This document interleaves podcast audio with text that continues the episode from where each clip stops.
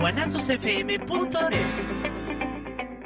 Los comentarios vertidos en este medio de comunicación son de exclusiva responsabilidad de quienes las emiten y no representan necesariamente el pensamiento ni la línea de guanatosfm.net.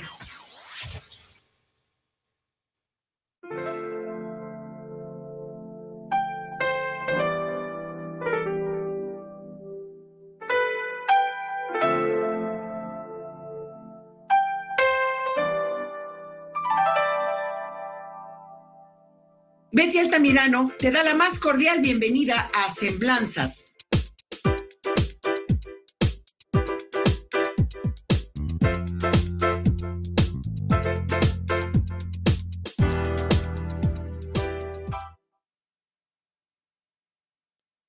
Muy buenas noches tengan todos y cada uno de ustedes, mis queridísimos amigos.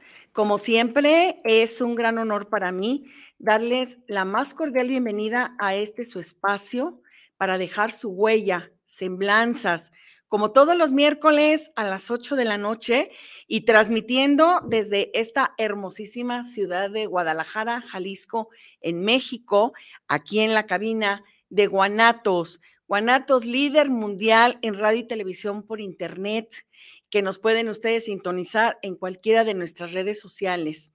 Guanatos Network, guanatosfm.net, si quieres nada más escucharnos, en Spotify, en YouTube, que incluso nos puedes ver en tu pantalla. Eh, nada más pones en el canal de YouTube, pones Guanatos, diagonal semblanzas y nos puedes ver directito ahí en tu pantalla, así en grandote. Eh, también a nuestros amigos de Budokan que nos están transmitiendo en vivo. Saludamos a todos nuestros amigos desde Veracruz, allá en Budocán, donde están eh, pues estos amigos hermanos de acá de Guanatos.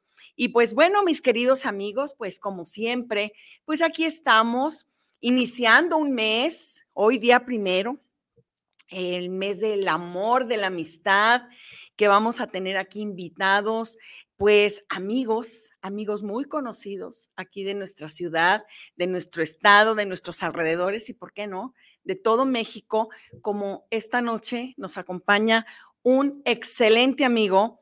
Eh, yo digo que él es un amigo de todos y para todos, porque es un extraordinario publirelacionista, una gran persona de un gran corazón, y él es Daniel Pérez. Muchas gracias por acompañarnos, Dani. Muy buenas noches, bienvenido a Semblanzas. Sí, hola Betty, pues muchas gracias, muy agradecido contigo por esta invitación.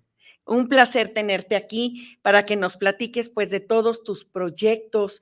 Em, fíjate, Dani, que yo algo que admiro mucho a las personas, es la energía con la que se mueven en todo lo que están creando. Pero qué importante es poner amor a todo lo que haces. Y yo creo que ahí, desde ya años de conocerte, años de contar con tu amistad, eh, siempre me he podido percatar de ese amor incondicional que le pones a cada uno de tus proyectos, pues yo creo que es lo, mínimo que, debo de hacer, ¿no? O sea, si voy a hacer algo... Hacerlo bien, pues, ¿verdad? Hacerlo bien, hacerlo a mi máxima capacidad eh, y, no flaquear en el, camino, aunque haya muchas piedras, ¿no? De repente sí te has encontrado piedras. A cada rato, claro. No me digas, Dani, pero si tú eres tan amigable con todas las personas. Pues sí, pero eso no basta, ¿no? Este, eh, aquí eh, emprendemos por, primero por necesidad porque necesitamos vender para subsistir primero, cubrir necesidades básicas, pero enseguida también es por amor, porque amamos lo que hacemos. Y en mi caso tengo la fortuna de, hacer muchas cosas que amo, que me gustan, que me apasionan, en las que no soy bueno, pero soy constante. Y, en, ese, en ese andar constante, pues vas mejorando tu, tu, score, ¿no? Fíjate qué, qué bonitas palabras y creo que es lo primerísimo así que nos abre este programa la constancia.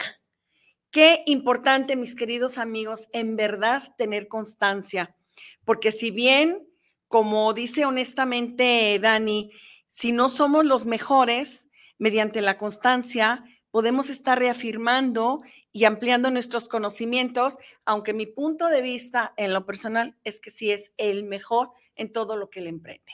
A ver, mi querido Dani, platícanos, por Sí. favor. Tú eres de aquí de Guadalajara. ¿De dónde eres? Eh, no, yo nací en la Ciudad de México. Eres de la Ciudad de México, Sí. pero ya tienes muchos años de vivir aquí. Sí, tengo la fortuna de que mi padre es chef y en ese tiempo él era el subchef del Camino Real de, No me Polan- de Polanco, en la digas. Ciudad de México. De la Ciudad de México. Yo nací, Eh, Camino Real, lo mejor en estándares de Claro, no, no, calidad, excelente. mi padre le sirvió a, a la reina Isabel, a presidente. Claro, me El del imagino. Camino Real era el Camino Real. Exacto, exacto. Y en ese tiempo era, él era el subchef. Yo nací en octubre y para diciembre eh, a él ya lo mandan como chef ejecutivo al Camino Real de aquí de Guadalajara. del del Fíjate. Obrero. Y pues lo mandan con toda la familia, ¿no?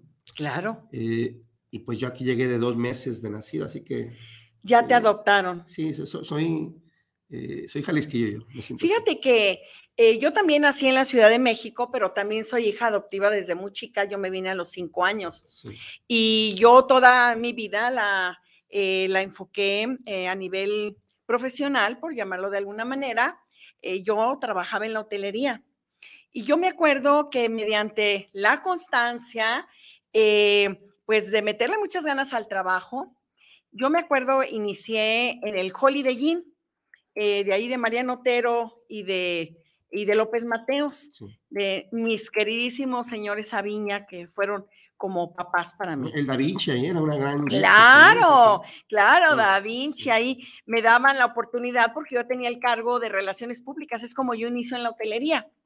Entonces, bueno, a raíz de que pasan los años, mi querido Dani, eh, empiezo a subir de puesto, me empiezan a hacer propuestas de algunos otros grupos hoteleros y entro así al grupo de los hoteles Casa Grande que estaban haciendo la conversión a Holiday Inn.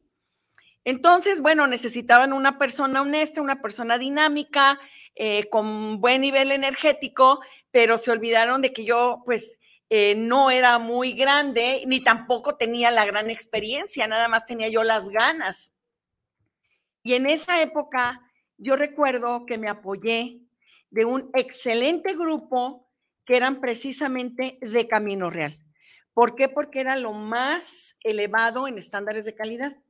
Y recuerdo a grandes personas, eh, director de finanzas, don Mario Esperanza, mi querido Alex González. O sea, tengo un grupo de amigos que eran, me decían, ahí viene Betty y sus muchachos. Y los muchachos eran señores ya mayores de 60 años, Sí. pero con esos estándares con los que, pues ahora sí, que de una u de otra manera, tú también creciste porque pues tu papá como chef ejecutivo de Camino Real, cuando realmente Camino Real era el número uno en estándares, pues ya me imagino todo lo que no tuviste tú también en forma indirecta de pues de aprender de tu papá. Sí, claro, es. eh, eh, yo sí creo que lo que es infancia es destino, y claro, somos, somos producto de todo lo que hemos vivido, ¿no? Así es, así y, es, Y de todas las ah, decisiones que hemos tomado. así es. Eh, y yo al ver, a, al ver a mi padre, que era el chef ejecutivo de un gran hotel, Por supuesto. en el organigrama, amigos, el chef está exactamente en la misma línea que todos. El comité ejecutivo. Y, y sí, es, Ujú. es, es una parte sumamente importante de, de cualquier negocio que se dedique a la hospitalidad. Claro, Eh, y yo veía a mi padre vestido de chef y con, con toda la ceremonia que él tenía. sí. Mi madre que le planchaba Es que es un protocolo. claro, no, no, este, y cómo se ve esos banquetes tan fastuosos, tan hermosos, ¿no? Visualmente y, y- y- de sabor, y, y con el- siempre buscando la perfección en, en la, en el comedor y exigiendo la, la atención también a los meseros a- al entorno para generar eh, una atmósfera adecuada a lo que el, el cliente se merece y por lo que está pagando, ¿no? Eh, entonces, en mi familia siempre ha habido negocios dedicados a la comida, a la hospitalidad, eh, y eso me llevó a mí a aprender a cocinar, a lavar platos, a servir tragos, a meserear, de ahí saqué lana para pagarme la universidad, y valoro mucho el buen servicio eh, en, el- en esta, en esa parte de la hospitalidad. Yo fui un excelente mesero y sacaba mucha lana en propinas, Sí, te creo. y me pagué muy bien mi, mi escuela. Eh, y cuando voy a ver un lugar precioso, pero con un mal servicio, me da tristeza porque Por eh, supuesto. no está valorando esa persona todo lo que hay detrás, el empresario, el chef, la gente de, de recursos humanos, de, de alimentos y bebidas, por hacer un, un producto de calidad y a veces por una mala actitud este, se pierden clientes, ¿no? Exactamente. Pero es una gran escuela. Eh, efectivamente, en ese tiempo, yo me casé en el 92 eh, en Lagos de Moreno. Mira pasé bien. mi noche de bodas en, en el Hotel Casagrande de Lagos. Claro, Lagos Casagrande era uno de los hoteles Claro, que yo sí. tenía a mi cargo. Un, un hotel hermosísimo. Muy bonito ese hotel. En ese tiempo se inauguró, se inauguró el, el lienzo charro Santa María de Lagos de Moreno, Ah, sí, cómo no. que, que Salinas de Gortari lo inauguró porque Sí. su esposa Silo Shelly Así era de la Lagos, ahí noviaban en el, y Salinas quería mucho a Lagos. Él se llegó a hospedar ahí con nosotros en Casagrande Así es. y a mí me llamaba mucho la atención porque el licenciado Salinas a las seis de la mañana andaba corriendo por todo el estacionamiento porque hacía mucho ejercicio. ¿eh? Sí. Sí, son personas que siempre iban mucho a Lagos de Moreno. Sí, yo hice un par de eventos empresariales en Lagos y también muy orgulloso de que fuera de Guadalajara se podía competir en calidad, en, en alimentos, en hospedaje, en atención. Y esas son cosas que a mí siempre se me han quedado muy grabadas, de que no importa dónde estemos. ¿eh? He hecho eventos en Cuquío, en Chiquislán, en lugares pequeños, pero que le inyectas el, la energía y, y la calidad y quedan cosas muy bonitas, ¿no? Que aparte se venden y dejan buena utilidad.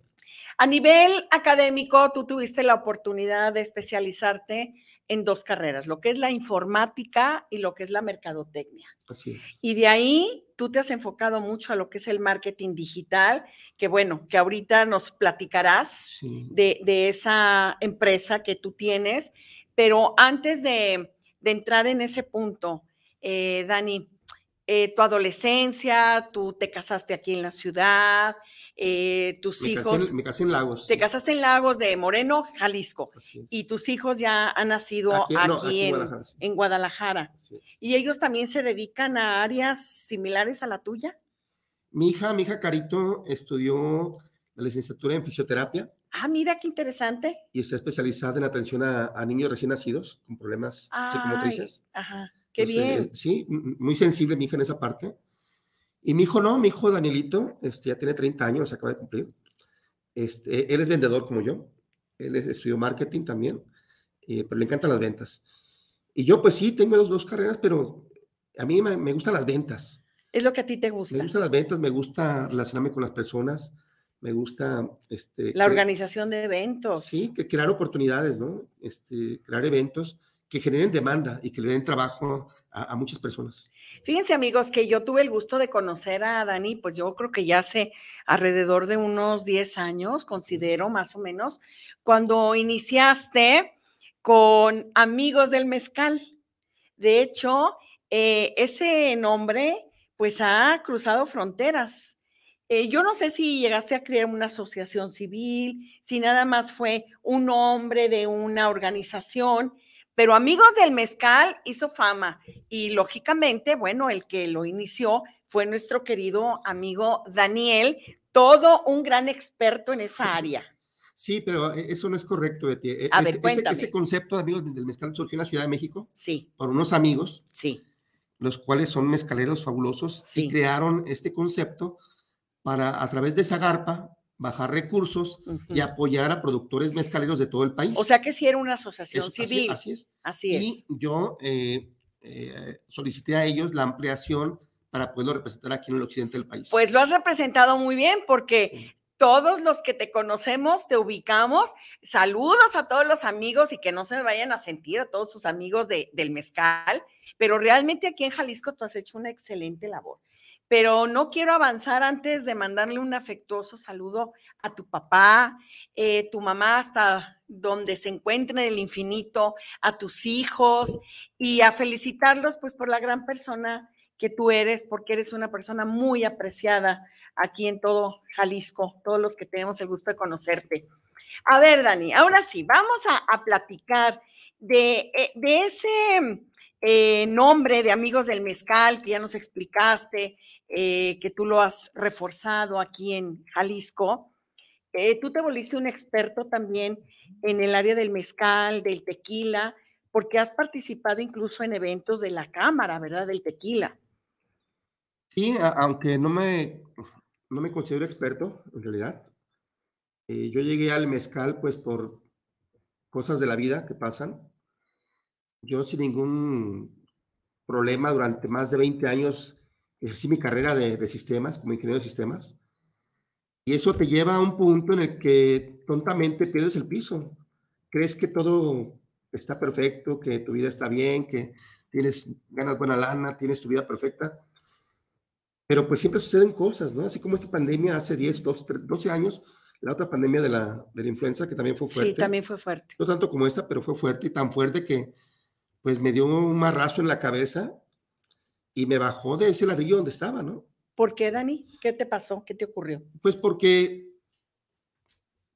de alguna forma yo sentía que tenía todo resuelto, que estaba muy bien, chamba sin problemas.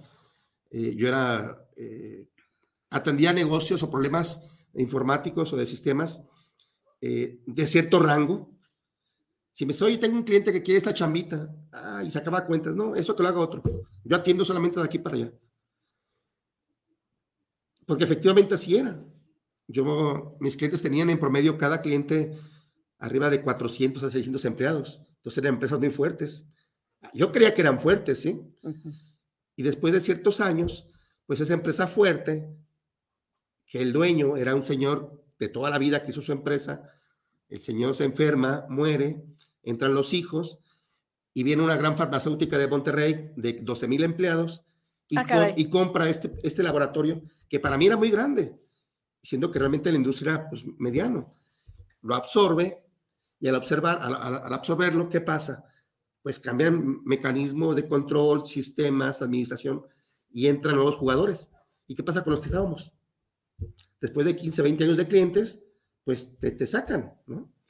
Y yo no Qué estaba fuerte. preparado para eso, claro. Y yo, como mucha gente, teníamos el 80% de mis ingresos en, en, en 20% de mis clientes. Entonces, ¿qué pasa si pierdo esos, ingresos, esos clientes? Pues pierdo una gran cantidad de mis ingresos. Por supuesto. Eh, es un error que mucha gente a veces cometemos. Y si de la noche a la mañana te quitan seis contratos que eran los fuertes, ¿qué haces? Claro. De ganar 40 pesos al mes, ahora vas a ganar 15 pesos al mes. Qué fuerte. Cambia completamente el estilo de vida, ¿no? Eh, afecta muchas cosas. Eh, y, y, y no estás preparado para eso. Porque si ya tienes 15, 20 años a gusto, ganando bien, no te preocupas. Y de repente estas circunstancias. Así es. Eh, entonces, desde después de ese tiempo, yo llegué a tener 14, 15 empleados, ¿no? Con todo lo que eso implica, la carga fiscal, financiera y de control, y, y que es un problema, pues también tener tanto personal, pero lo requería. Y después de, de todos estos problemas, porque de una repente fue en cascada, hubo un tsunami en, en Asia, este, eh, el dólar se devaluó, aquí en México hubo una, una, una, una, Una devaluación. crisis económica muy fuerte, fue el error de, de del 94 de Cedillo y, y Salinas. Que cómo nos y te das cuenta que situación. alguien estornuda en Asia y nos afecta. Sí, veámoslo. Jalisco es una, una plaza sumamente eh, maquiladora electrónica. Discos duros, memorias y mucha electrónica de consumo, sus componentes vienen de Asia. Las grandes eh, fábricas como Sanmina eh, o Jabil o, o, todas ellas, aquí están por la, la, mano de obra tan barata. Pero si los suministros de, de Asia empiezan a escasear, pues ¿qué pasa? Pues también aquí afecta muchísimo la industria, ¿no? Aquí en Jalisco tenemos una gran industria de, de, tecnología de información. Intel, HP, Microsoft y grandes marcas aquí están. Y no es casualidad. Pero cuando pasa algo, algo así de, de, de fuerte, y ahora también con esa pandemia que la industria se paraliza, aunque era fuera en general, eh, sí, se, sí truenan muchos negocios. Como esta vez, miles no? de negocios tronaron, ¿no? Afectó muchísimo, muchísimo la economía a nivel mundial. Gente que invirtió México, millones de pesos en negocios tronaron. Así es. Entonces, e, era cuestión de, de supervivencia. Buscar adaptarte a, a, a, nuevo, a, los nuevos tiempos, a tu nueva realidad y, y, para continuar. Y después de un viaje a, Oaxaca, me traje algunas botellas de mezcal, algunas cajas, y aquí las vendí rapidísimo. Eh, y dije, ¿por qué mezcal? ¿Por qué no tequila? Estamos pues, precisamente por lo mismo. Exacto. si vendo tequila, voy a hacer uno más. Si vendo mezcal, hace 13, 12 años, pues era algo relativamente nuevo, el mercado no estaba tan desarrollado, eh, y el mezcal cada vez se ha posicionado como una bebida de excelencia en el mundo. Y ahí es donde entraste realmente a promover el mezcal, que me imagino que a raíz de ahí se volvieron a abrir muchas puertas para ti, porque ahí surgió el mercadólogo. Sí, pues de alguna forma, después de 20 años de trabajar como consultor empresarial enfocado a, tecnologías de información, pues conocía muchas ramas. Exacto, me imagino que sí. Y si después de ese tiempo te dan un marrazo y te baja de donde estabas, ¿no? Llega un momento que te quedas sin un peso en la bolsa, pero tu único capital es tu agenda, la gente que conoces. ¿A cuánta gente hemos conocido en el camino? Muchísima. Así es. Entonces, busqué un producto nuevo, que fueron los destilados de agave, pero ahí también había otro problema, porque si yo te pongo una botella de un mezcal, mezcal del diablito, y una botella de Don Julio, y esta vale 800 pesos, la otra vale 900, ¿cuál vas a preferir? Don Julio. Pues yo creo exactamente porque a lo mejor es más conocida. Mil veces más conocida, porque es un gran. Y nos vamos por marca. Pero estas marcas, y que está sumamente fragmentado este mercado de, las, de los destilados de agave, porque son productores pequeños a comparación del tequila, en el tequila hay nada más como 115, 120 destilerías que producen más de 2.500 marcas de tequila. Y en cambio aquí hay más de 800 productores de, de, mezcal, con más de 2.000 marcas de mezcal también, pero está mucho más fraccionado eh, la producción en los mezcales. Pero la producción realmente no es tanto del estado de Jalisco. ¿Es más bien de otros lados o sí se da producción aquí? Sí, el, tequila está, está, focalizado en esta región del país. Sí, el tequila, pero, el, mezcal, en todo el país son, son nueve estados. Entonces, se amplía totalmente el mercado, pero con productos desconocidos. El 80% del mezcal se exporta y hay muchas marcas desconocidas. Hay muchísimas marcas de tequila que no son conocidas porque se prefiere mejor exportarlas por los impuestos que genera, que, te exige el gobierno, ¿no? Me imagino. Entonces, hay muchos tequilas o mezcales de gran calidad que no son conocidos aquí en México y que compiten en una barra con todos los clásicos y grandes, ¿no? Sausa, Herradura, Cuervo, etcétera. Pero es ahí donde está también una gran oportunidad, porque para esta marca que es desconocida, ¿cómo la doy a conocer en otros lugares? ¿Cómo logro que entre a restaurantes, a bares, a, a cantinas o eventos? Pues mi estrategia es la que sigue siendo hasta ahorita, el buscar patrocinar eventos de calidad. ¿Y quién quiere un, patrocinio para su evento? Pues todos. Claro, exactamente. Porque no hay evento que político, deportivo, cultural, social, empresarial, que no requiera en algún momento para sus festejos de inauguraciones o lo que sea, eh, la coctelería o, el brindis de honor. Por supuesto. Entonces yo empecé tocando muchas puertas pidiendo que me dieran la oportunidad de patrocinar su inauguración con mis mezcales. Y así empecé a meter. Ahorita pues ya somos más selectivos, buscamos eventos de calidad donde las marcas luzcan. Porque si tú tienes una marca de mezcal desconocida, Mezcal Betty, ¿no te gustaría que esa marca estuviera en un evento eh, en el Degollado, eh, en Bellas Artes, en Puerto Vallarta, en grandes cenas, con grandes personalidades? Pues claro. Claro. Pero eso no es sencillo.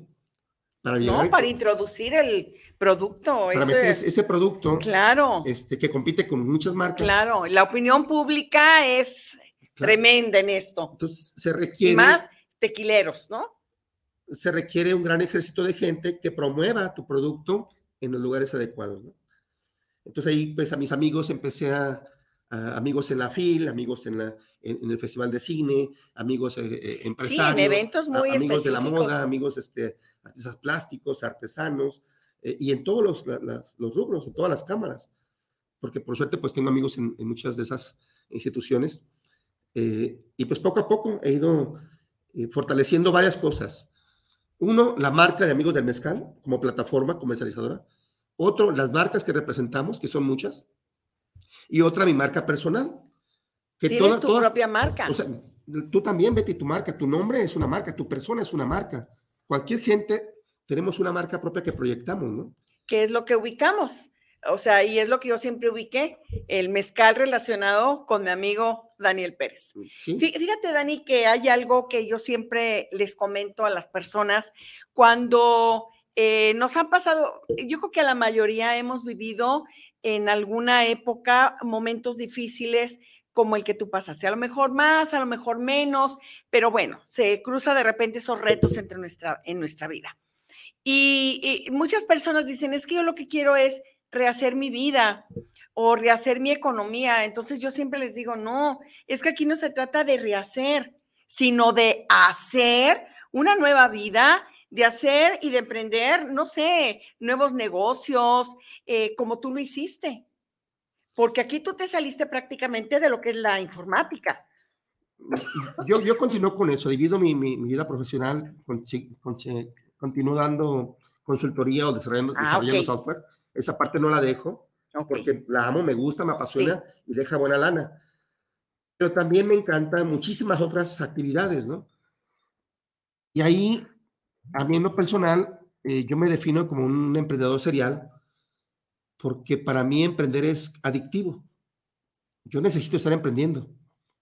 Yo veo este micrófono y digo, ¿dónde lo puedo conseguir? ¿Dónde lo puedo vender? ¿Dónde lo puedo conectar? O sea, inmediatamente empiezas a echar a volar muchas cosas, pero como cualquier adicción, pues también es mal porque son excesos, ¿no? Y me desenfoco. Pero a mí me funciona, me hace feliz, mm, me hace ganar este, eh, eh, lana en cantidad suficiente para, para estar haciendo y disfrutar lo que yo hago, que es otra cosa que también aprendí. El dinero, claro que lo hago por dinero, pero no es el fin. E, es un medio para buscar hacer más cosas y para poder así es, una herramienta. generar trabajo y, y poder también disfrutar de la vida, ¿no? Dani, así con todas esas experiencias que empiezas tú a conectarte con otros eh, rubros, em, es como tú te empiezas a interesar por la artesanía. Pero, ¿qué te parece si me contestas ahorita? Porque veo que el ingeniero Israel, al cual como siempre agradeciéndole eh, todo su apoyo recibido, eh, nos está haciendo favor de pasarnos aquí saludos. Vamos a, a ver algunos saludos para continuar ahorita, Dani. Vamos a ver. Vamos a ver qué saludos tiene aquí. Em, tenemos a Luis Fernando Gutiérrez. Saludos para el programa de Semblanza. Saludos, Betty. Y saludos muy especiales a nuestro invitado. Gracias, Luis Fernando. Un gusto saludarte. Jorge Valtierra, saludos para el programa desde el puerto de Veracruz, un gran programa el que se está teniendo. Muchas gracias, Jorge. Amigos de Veracruz, qué gusto en saludarlos, tan bonito. Manuel Rojas, saludos para el programa desde la Ciudad de México para el programa de la Gran Betty Altamirano. Muchas gracias, qué bello, muchas gracias. Eh, un gran saludo por tener esta interesante entrevista con su invitado. Jorge Enrique Martínez, saludos para el programa de Semblanzas, saludos para Betty y en forma muy especial al invitado de hoy, un gran saludo. Qué amables, en verdad. Y aquí en mis redes sociales, que bueno, me cuesta mucho trabajo de repente hasta quitarle el volumen, pero vamos a ver algunos saludos por acá. A ver, permítanme tantito. Ahorita vamos a ver los saludos que tienen aquí en mis redes sociales. Ay, pero no, no estoy conectada. ¿Qué pasó? ¿Qué pasó, caray? Bueno, si no, ahorita nos conectamos de, del internet mientras conseguimos. Bueno, ahorita me voy a, que no sé, me desconecté aquí del Wi-Fi, pero ahorita me conecto. Em, vamos a, seguir. A ver, mi querido Dani, eh, actualmente tú has estado, eh, bueno, con muchos proyectos. Yo no sé ni por dónde comenzar, porque aparte de ser publirelacionista, de tener eh, tu empresa, tus asesorías de informática, que por cierto, ¿dónde te pueden localizar? Si nos puedes dar un teléfono, porque creo que vale la pena todo lo que estás haciendo para que la gente te pueda contactar. Sí, pues eh, puedes, puedes, poner en el, eh, postear el teléfono en las redes sociales en, en la publicación que hagas. Muy bien. Eh, para que la gente me contacte como amigos del mezcal o... En Facebook, ¿verdad? Tus, tus redes sociales. Sí, y, y, mi teléfono o WhatsApp, 33 29 60 7999. Bien, y estás en las redes sociales como Daniel Pérez, amigos del mezcal. Sí. ¿Cierto? También en Instagram estás con igual. Pues ya saben, mis amigos, cómo localizar a Dani. Em, Dani, cuéntanos, por favor, de los proyectos que tienes hoy por hoy que están resultando ser, pues, llamar mucho la atención porque eh, porque no es cualquier cosa lo que estás organizando. Te estás yendo a organizaciones de congresos muy fuertes. Pues es que hay que aspirar a, eso, ¿no? Hemos, lo, hemos vivido y lo hemos aprendido y ahora hay que aplicarlo. Eh, en el 85 yo empecé a desarrollar software. Yo me gradué del ITESO en el, en el 90, pero un año antes me independicé de la empresa en la que estaba desarrollando y empecé a trabajar por mi cuenta, desde el 89. Del 89 al día de hoy no he podido parar y no quiero parar, necesito continuar. Pero como ingeniero en sistemas, implementando soluciones informáticas, y es más, desde ese, desde ese tiempo, ¿quién requiere una computadora? ¿Quién requiere un software? ¿Quién requiere una solución? Todo mundo. Pues yo creo que todos. Y todas las áreas. Entonces, con el, con el paso del tiempo, implementamos soluciones eh, eh, eh, informáticas para todos los tipos de giros, escuelas, abarroteras, tiendas de ropa, zapaterías, este, lo que te imagines. Para sus sistemas de operación, sí. Y, eso nos lleva a conocer un poco de muchas áreas. Y eso a mí me gusta. Porque a lo mejor en la mañana atiendo a un médico, después un hospital, después una escuela, después eh, a mucha gente. Y me encanta ver cómo cada persona desarrolla su actividad utilizando esta herramienta. Obviamente la parte de, la, de la hospitalidad, restaurantes, hoteles, pues el software que utilizan para control de las comandas, para control de, de, proveedores, de clientes, etcétera. Eh, es todo un ecosistema que involucra a muchísimos actores, desde el proveedor, el, productor, el proveedor, el, transportista, hasta que llegue el, producto al consumidor final. Y controlar eso te hace que tengas una, una visión eh, muy grande de todo lo que pasa para llegar a producir un producto y, la necesidad de cada uno de ellos. Y en mi, en mi caso, empecé a buscar cómo ofrecer soluciones, productos o productos a cada uno de ellos. Y es gigantesco porque hay tantas opciones en, en, el mercado que solucionar que yo decidí que mi empresa iba a ser una empresa de consultoría eh, de empresa, eh, especializada en diferentes rubros pero que como no soy especialista en cada uno de ellos, pero tengo muchos amigos que sí lo son,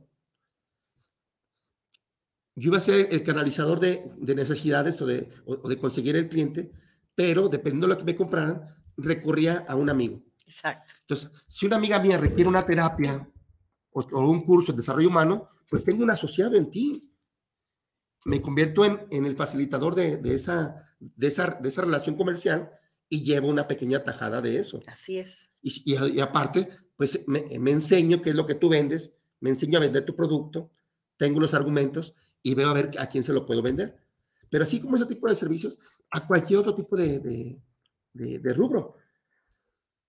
Pues, ¿qué pasa? Que con el tiempo, pues atendía eh, boutiques, tiendas, galerías, tiendas de arte, tiendas de artesanías y más aquí en Jalisco, que hay tantas artesanías tan hermosas, ¿no? tantas galerías de arte, pintura, escultura, eh, y en las artesanías. Grandes eh, artistas que tenemos en Jalisco. Eh, y, en la artesanía tan, el universo es tan amplio, papel, madera, hierro forjado, cerámica, Shakira, o sea, es increíble la cantidad de riqueza que tenemos aquí.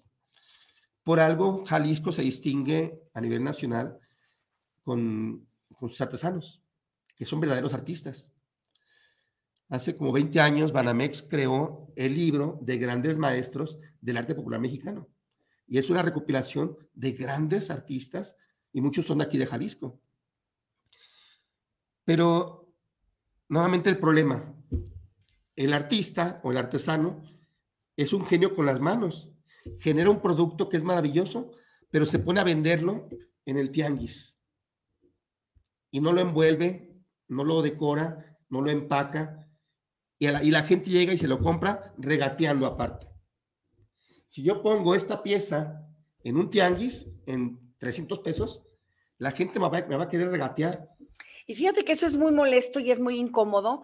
De hecho, a mí es algo que me, que me, eh, que me enoja porque tú no vas a, un Liverpool o a un Palacio de Hierro, ni siquiera a un Walmart. Tú no vas ahí a, a, cuestionar el precio, o lo compras o lo dejas, pero artesanos que efectivamente, a mí me encanta ir, por ejemplo, a Tonalá, al Tianguis, y, y sí es incómodo ver cómo tienen que acceder los artesanos a, vender, pero, pero, a muy bajo precio. Sí, pero, pero nuevamente, eh, esto es un negocio y está sujeto a oferta y demanda. Claro. Y si yo este producto o este producto creado con mucha maestría y mucho tiempo y dedicación y, conocimiento, tú lo ofreces en la banqueta, en una mesita, de manera muy simple, culturalmente, culturalmente estamos acostumbrados a pedir que se regatee vas al extranjero y te dicen muchos, cuando vayas a tal lugar, ah, eh, eh, regatea. regatea, pues sí, es costumbre. así es. O sea, es una parte cultural y está bien, es un modelo de negocio. Pero si este producto lo llevo a una galería, lo llevo a una tienda bien presentada. El mismo producto. así. ¿Quién regatea por este precio en Palacio de Hierro? O en una galería. Nadie. No, nadie. No se puede hacer eso porque está tan bien presentado que lo que está marcado es lo que hay que pagar. Es lo que tú te has enfocado mucho a introducir ese tipo de artesanía. ¿Quieres que pongamos algunas de las imágenes de lo que estás haciendo? Bien, ingeniero Israel, si fuera usted tan amable en ponernos algunas imágenes. acá están, en el monitor de acá. Mira, ahí estamos. Un, hermoso caballo de, de barro, que de por sí el caballo es hermoso, pero ya decorado aumenta su precio tres veces. Y en una base de mármol, que fue como lo vendí, aumenta el precio todavía mucho más. Eh, pero ese tipo de cosas hay que enseñárselas al, artesano. Mira, ahí tenemos un elefante que me encantó. Ah, también me es un elefante hermosísimo. ¿Y también es barro? Eh, no, ese es madera. Madera. Aquí, bueno, aquí estamos viendo puras cosas de, decoradas con Shakira, con arte wixárika, porque yo amo el arte wixárika, es, es, maravilloso. Y más cuando ves que cada, cada figurita tiene un simbolismo, ¿no? Eh, hay mucha, una gran filosofía detrás de, detrás de estas, de estas artesanías. Y sin embargo, esos artistas que, que decoran estas piezas, que están rodando por todo el mundo. Gracias, ingeniero. Ese artista en este momento está en Chapultepec o está en, en, los tianguis o en, en, Tlaquepaque, en una mesita vendiendo sus obras. Porque les gusta también, pero porque no ha habido alguien que los lleve de la mano para que logren estar en mejores escenarios, ¿no? Hay mucho artista plástico que pinta o hace escultura, pero es, es artista, no es vendedor, no es, mercadólogo. Así es, cada quien tenemos nuestra área de especialidad. Sergio Bustamante este, es un gran artista, pero es un gran mercadólogo. Sabe cómo vender una pieza y sabe cómo llegar a grandes compradores que pueden pagar lo justo por esas piezas. Hay la importancia de lo que tú nos decías, aprovechar todo lo que vamos encontrando en nuestra vida para aprenderlo, porque en algún momento vamos a tener que echar mano de ese aprendizaje. Sí, tú no has desaprovechado las oportunidades. Es, es, incluso hasta más importante el cómo vender el producto o cómo presentarlo que el mismo producto porque aparte no hay producto malo, hasta la basura se vende, es un gran negocio el ah, reciclaje. sí, claro. Un millonario negocio. Por supuesto. Entonces, si hasta la basura es un buen negocio, ¿cómo no va a ser negocio vender esto, vender esto claro. o vender cualquier producto? Así es. Pero hay que encontrar la manera adecuada de presentarlo, venderlo a un precio justo en el que la gente se convenza de que ese producto vale la pena en ese precio, porque además le va a dar trabajo a muchísima gente, ¿no? Tenemos saludos también. Em, están muy atentos a todo lo que tú nos estás platicando. Oscar Robledo, saludos para el programa, saludos al invitado y por tener este interesante tema y programa el día de hoy. Eh, pues sí, Oscar, efectivamente tienes toda la razón, gracias aquí a la presencia en semblanzas de nuestro amigo Daniel Pérez. Daniel, eh, tú tuviste la oportunidad de organizar el año pasado, ¿fue? El Congreso de artesanía fue en, en Tonalá. En Tlaquepaque. Fue en Tlaquepaque. Este año es en Tonalá. platícanos, por favor, de ese congreso porque va a estar sensacional. Mira, cuando uno está en una vida profesional, es muy probable que te toque ir a un congreso o una convención sí. de médicos, de veterinarios, de ingenieros, de tecnología, de lo que se te ocurra. Y en más de 30 años de vida profesional, ¿A cuántos eventos profesionales hemos asistido? ¿A cuántos congresos? ¿Cierto? Yo me iba al año a cinco o seis congresos a diferentes partes, Ciudad de México, Cancún, Los Cabos, Monterrey, a cualquier parte, donde se reúne una gran comunidad de una, un área especializada, médicos, veterinarios, ingenieros en sistemas. Acudes unos días, tres, cuatro días, a encerrarte, a, ver lo mejor de esa área, las, las, las tendencias o lo más, o lo más nuevo en esa, en esa disciplina. Y vas y ves exposiciones con productos o también te tienes que chutar las conferencias académicas de expertos en, en el área para que tú te especialices eh, y aprendas qué es lo que hay en, tu área de trabajo. Y eso es algo muy padre. Y yo creo que no hay, no hay, una sola profesión que no tenga una convención o un congreso. Y sin embargo, en las artesanías no pasa eso. No hay en, todo el país, no había un congreso académico y comercial dedicado a las artesanías.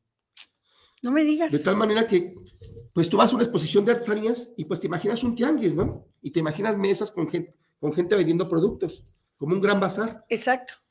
Y el artesano es a lo que está acostumbrado. Entonces yo, yo pensé, dije, hagamos un evento académico y comercial en el que sea una gran fiesta de la artesanía, en donde el artesano, aparte de ir a vender sus productos, le demos conferencias, le demos capacitación para que aprenda cómo montar un stand, cómo atender al público, este, cómo exportar, cómo empacar, cómo acceder a, mercados digitales, en fin. Toda una enseñanza, sí, qué bonito. Y eso fue lo que buscamos. Y se hizo este congreso en Tlaquepaque, muy padre, en el que vinieron especialistas de muchas áreas.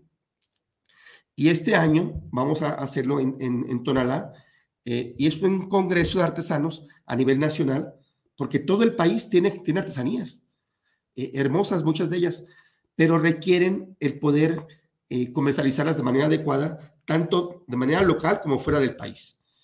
Yo hace muchos años empecé vendiendo platos pintados a mano que yo compraba en Tlaquepaque, en Tonalá, y yo los mandaba a clientes en, en, Canadá, en Europa o en Estados Unidos. Tres, cuatro, cinco veces su valor, ¿no? Y lo pagaban perfectamente porque son productos que ellos allá no tienen. Eso es lo que yo hago, ¿por qué no lo hace el artesano de manera directa? Porque no sabe. ¿Por qué te venden un jarrito así, en una bolsita negra y tal? ¿Por qué no una bolsa de, yute bonita, con bordados a mano, en el cual eh, el producto se eleve? Tú vas y compras chocolates a una boutique de chocolates, no te dan solamente el chocolate así, te lo dan en una bolsita o en un empaque precioso, ¿no? Letras doradas con cordones de colores. Porque ese plus, eso es bonito. El empaque, el, que tú desempaques un iPhone, un iPhone, por ejemplo, o un iPad, la caja está hermosa, un perfume. Hay un mucho diseño en eso, no solamente en el contenido, sino en la forma de Claro, en la presentación. claro que se cobra. En el caso de, los destilados de agave, el tequila y el mezcal, cada vez hay más diseño en las botellas. La etiqueta, el color, el, diseño de, del dibujo, la tipografía. Y cada vez más artistas plásticos o artistas artesanales están interviniendo, convirtiendo botellas en pequeñas obras de arte. Yo mismo vendo botellas, una botella de herradura normal a una botella de herradura decorada con Shakira o pintada a mano. Es fabuloso. Cuervo saca su, su, caja de reserva de la familia, cajas únicas pintadas a mano. Ay, sí, muy bonitas, sí, claro. Y eso claro que eleva el costo del producto porque es una obra de arte. Sí, es que la presentación, mira, aquí tenemos precisamente Sí, este, precisamente lo que te decía de, la, de esa inquietud que tengo por estar siempre generando eh, eh, eventos y productos vendibles. Estoy mm, preparando ahorita este evento para el 31 de marzo, un Wirrárica Art Fest. La fiesta del arte indígena. Así es. Wirrárica Fest, Guadalajara. Del 31 de marzo al 2, de, abril, Viernes, sábado y domingo. Año, de las 10 de la mañana a las 10 de la noche. Así es. ¿En dónde va a ser? en el Salón Gardenia de mi amigo Miguel Laure, en Periférico y, Alcalde, ahí por el eh, Fiestas de Octubre. Ah, es un salón que le caben 300 personas. Eh, y ahí vamos a hacer esta gran fiesta del arte indígena. Ay, qué bonito, hay que asistir. Imagínate ver ahí trabajando a sí, 50 artesanos decorando y vendiendo sus piezas, como las que acabamos de ver, amigos, que son una verdadera maravilla. Este, e, e, es un deleite. Qué sensacional, Dani. Mira, Dani, tengo aquí de mis redes, tengo aquí saludos Nada más que se me va a meter el volumen por ver los. Redes tengo aquí, saludos. A ver, Nada mira. se me va a meter el volumen Sí, siempre me pasa lo mismo porque no puedo cortar el volumen, mira. A ver, A ver, creo que aquí, ¿no? Sí, siempre me pasa lo mismo porque no puedo cortar el volumen. Mira, a ver. ¿Ves? No, no puedo. pero Bueno, bueno, Armando Azteca, el maestro Loza, em, y tengo aquí, mira más, pero no puedo verlos porque se mete mucho el volumen. Pero fíjate que no puedo quitar el eh, volumen. Sí. Bueno, les prometo contestar Lo todos lo los bajas. mensajes y canalizarlos a, aquí a, a nuestro amigo Daniel Pérez. Se los vamos a pasar porque sí veo comentarios, veo saludos, veo muchas cosas, pero no puede entrar porque me da pena que se mete el, el Sí. sonido y, y no sé cómo quitarlo. Cuando entro a ver en mi Facebook, eh, bueno, está la opción de quitar el volumen, pero a la hora que entro a ver mis comentarios, no sé cómo quitar el volumen. Así que bueno, eh, seguimos. Eh, entonces, este evento, ¿cómo se va a desarrollar? Me imagino que van a tener stands, van a tener algunas presentaciones. ¿Cómo lo van a, a desarrollar, más o menos? Que Pues- nos pudieras pues- pues adelantar. como, como cualquier expo comercial, Sí, pero en particular está dedicada al arte, y como comentaba ahorita, pues es tener ahí al artesano, al artista, trabajando, ahí, eh, eh, ajá, eh, vendiendo sus piezas, sí. explicando a la gente en, en un foro, Ah, en un ok. escenario, mm, cuál es su inspiración para crear lo que crea, eh, que la gente pueda conocerlo directamente y, vea, eh, y negociar con ellos los precios de, los- de- de lo que venden. Eh, en el caso del arte wixárika también hay, hay, eh, música maravillosa. Vamos a tener al grupo Huichol eh, Venado Azul, que Ay, cantan, cantan padrísimo. Busquen ahí Venado Azul. Eh, eh, hay una gran cultura. La comida, la bebida, eh, el peyote, que también es toda Sí, una fiesta claro, ceremonial, ¿no? Así es. Eso se va a vivir en, en esos tres días.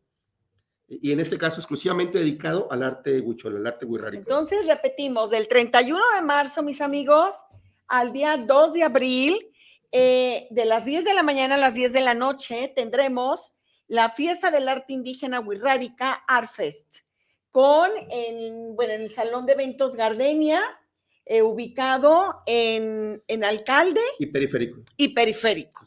Bien. eh, no, no, pues no, no hay que perdernos ese evento. Sí, no, y, Va bueno, a estar y- y- sensacional. Y aquí aparte, e- esta es una de otras 20 iniciativas que tenemos corriendo actualmente. Santo Dios. Porque el día 16 de febrero, amigos, vamos a inaugurar una expo mueblera y artesanal en Tonalá. Del 16 al 19 son cuatro días. Del 16 de febrero Al 19, al 19, jueves a domingo. de jueves a domingo, una feria artesanal eh, de muebleros. De muebles y artículos de decoración. Bien. ¿Y esta dónde va a estar ubicada? Esa va a ser en el recinto de la artesanía, en Tonalá, lo que era la Casa del Artesano. Sí. Van a ser más de 70 expositores de pro- puros productos hechos a mano, que es lo que Guau. diferencia. Esta mesa es una mesa, pero no es artesanal, es hecha en serie, de manera industrializada. Pero una mesa artesanal se pule a mano, se corta, o sea, eh, tiene toda otra, otra un Piezas, un- un ajá. diferenciador. Exacto. Porque tengo una iniciativa que se llama, una asociación que se llama Hecho a Mano en México. A ver, platícanos de tu asociación porque también está eso sensacional. de alguna manera todas se vinculan, ¿no? Sí. Porque todas eh, surgen del amor que sentimos por México, de sus tradiciones, de sus artesanías, de sus artesanos, pero buscamos venderlas de manera digna y justa. Pero si alguien, un artesano, no, no sabe vender más que en un tianguis o en una mesita, pues hay que enseñarlo a que puede estar en grandes foros. Y para eso estamos nosotros, para organizar eventos de calidad que no necesariamente tienen que estar en la Expo Guadalajara. Acá va a ser un recinto muy bonito, muy padre. Va a ir gente muy, muy eh, importante a- a- al evento, tanto empresarios, artistas, este, gobierno de los tres niveles eh, y, y compradores especializados, porque el arte mexicano, el diseño mexicano es muy apreciado en todo el mundo. La Sociedad Mexicana de Interioristas va a part- participar con nosotros y ellos decoran grandes haciendas, grandes casas Sí, mexicanas claro. tanto dentro como fuera del país, eh, que consumen mucho de este producto. Tú vas a una galería en, en Tlaquepaque y ves muebles hermosísimos y nada baratos. ¿Quién los compra? Hay un mercado especializado para eso. Grandes haciendas. En todo el país hay grandes haciendas por todos lados y hay gente que viene y compra. Yo le vendo muchas piezas a San Miguel de Allende, que es un lugar fabuloso lleno de mucho arte mexicano y están consumiendo todo el tiempo artesanías o muebles hechos a mano. Y esta asociación Hecho Mano en México impulsa eso. Productos hechos a mano en cualquier parte del país eh, de, de, alta calidad, para buscar a un mercado también de alta calidad. Actualmente tenemos una invitación de la Cámara de Comercio de Florida, vinieron hace dos meses, y para mayo eh, se va a hacer un evento, estamos por decidir si va a ser en Orlando o en Miami.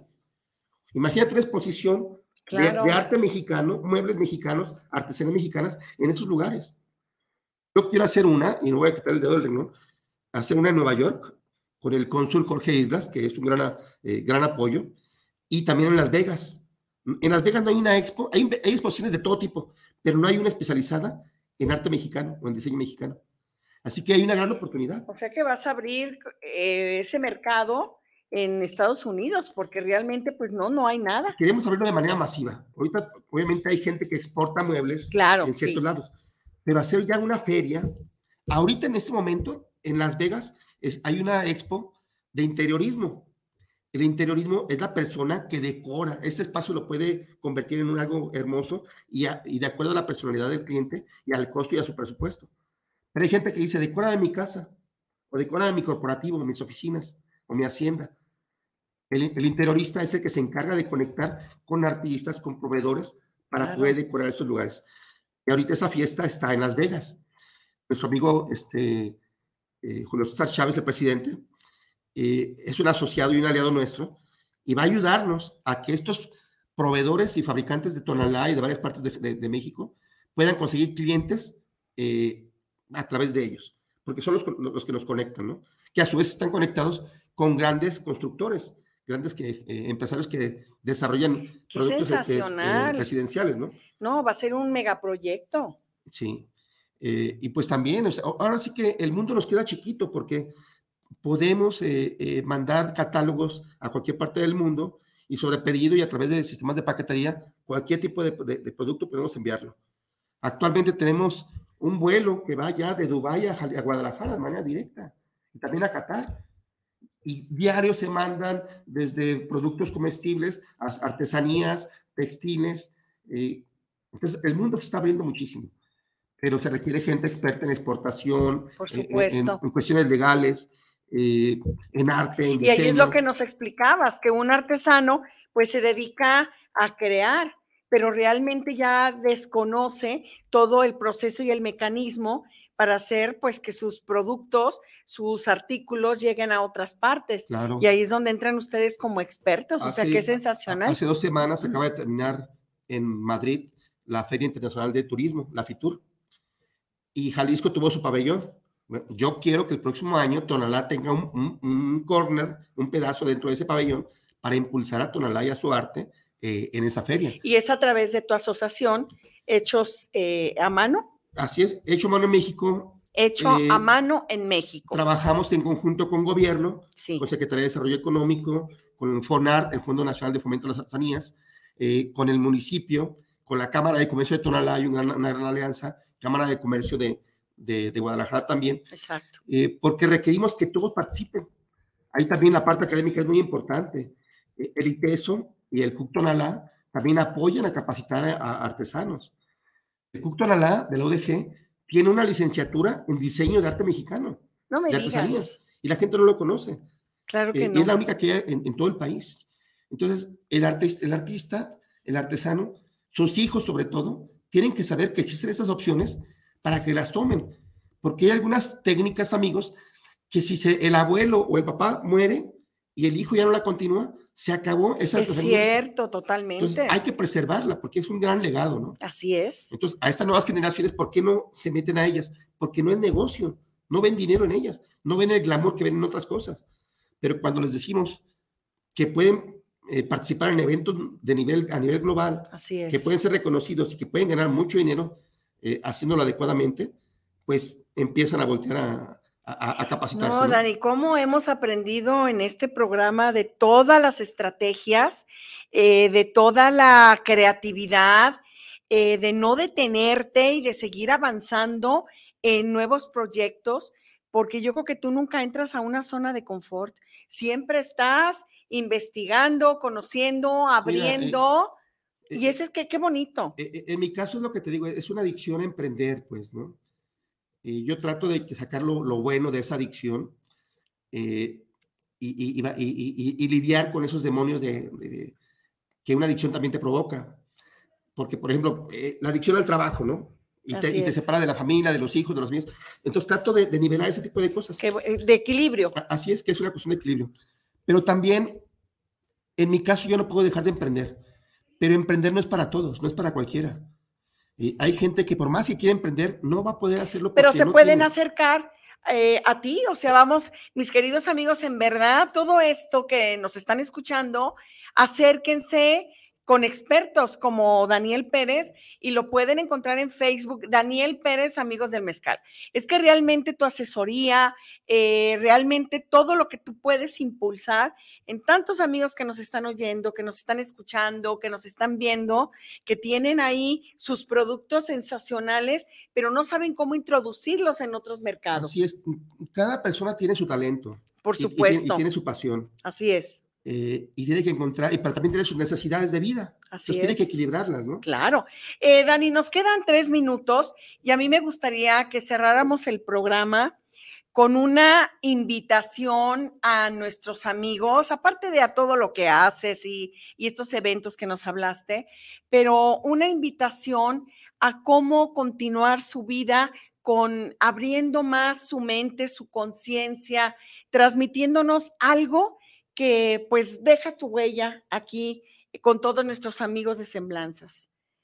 ¿Qué nos podrías compartir, Dani? ¿Qué consejo nos podrías dar? Eh, eh, no, Betty, yo no, yo no puedo dar un consejo, yo no me siento autorizado para aconsejar a nadie o para guiar a nadie. la humildad ante todo. ni, siquiera para invitar a nadie a, nada, o sea. Gracias, Dani, por esa humildad. La vida te va colocando en el lugar adecuado, eh, a golpes, hay quien lo entiende, hay quien no, hay quien tiene que recibir más golpes que otros, ¿no? Cada quien tiene que batallar sus propias batallas.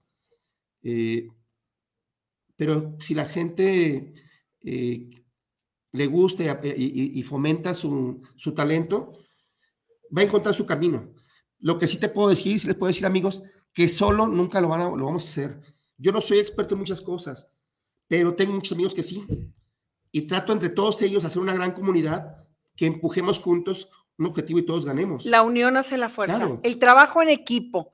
Fomentar este, mucho el trabajo en eh, equipo. Hay muchas cosas en las que yo no soy para nada bueno y sin embargo las vendo y se venden muy bien porque mis amigos son buenos en lo que, lo que hacen. Pues miren, mis queridos amigos, si queremos lograr estar eh, en un nivel como el de Daniel, que realmente él ha llegado a base de sencillez, de humildad, porque ya escucharon ustedes sus palabras, pero realmente creo que él nos invita a, analizar muy bien todo lo que hemos visto en este programa, todo lo que hemos escuchado de su parte, para no darnos por vencidos, al contrario, el aprender más de todas las oportunidades que se nos presentan a, nuestro alrededor, de emprender, eh, de avanzar, de no quedarnos ahí estáticos. Mi querido Dani, la verdad yo te agradezco muchísimo el que hayas aceptado eh, venir aquí a Semblanzas. Yo sé que tú eres una persona muy ocupada, que tiene muchas actividades y que nos abriste un espacio en tu agenda para acompañarnos aquí en Semblanzas. Te agradecemos muchísimo todo lo que veniste con esa gran humildad que te caracteriza a compartirnos. Eh, eres una persona que está muy enfocada realmente en hacer el bien a los demás, en apoyar, en pues en hacer ahora sí que equipo con todos nosotros y también eh, pues aquí estamos a tus órdenes cuando quieras tú venir eh, a este espacio, compartirnos, eh, traernos artistas, qué sé yo. Tómanos en cuenta en semblanzas porque creo que somos, estamos en el mismo canal, estamos en el mismo camino eh, también de aportar lo mejor eh, que tengamos las personas a todos nuestros amigos. Así que bueno, pues el día de hoy con este agradecimiento a nuestro amigo Daniel Pérez, cerramos el programa de semblanzas. Agradeciéndoles a todos ustedes su presencia, como toda la noche su compañía y nos veremos aquí el próximo miércoles a las 8 de la noche, que seguramente nuestros queridos Leti y Willy traerán un tema muy interesante a la mesa de semblanzas. Muy buenas noches tengan todos y cada uno de ustedes, mis queridísimos amigos. Gracias por acompañarnos en Semblanzas. Dani, un placer tenerte en esta tu casa aquí en Guanatos. Muy buenas noches tengan.